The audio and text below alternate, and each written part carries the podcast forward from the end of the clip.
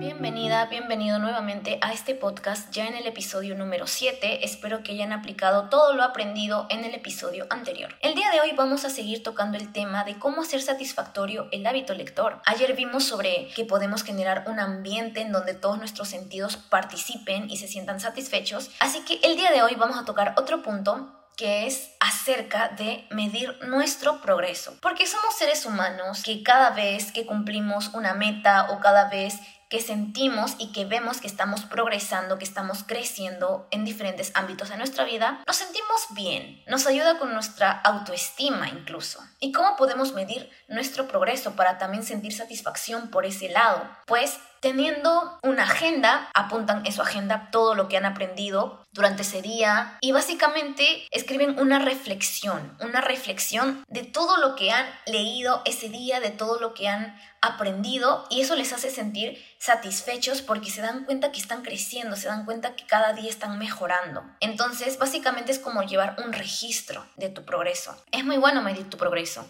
Así que el día de hoy te invito a definir de qué manera quieres medir tu progreso, ya sea todos los días, haciendo una autorreflexión en un diario, en una agenda, ya sea cada tres meses, cada seis meses o cada año o incluso también cada semana. Puedes hacerlo semanal incluso o cada quincena. Entonces, ya depende de ti. Así que los espero, las espero en el siguiente episodio.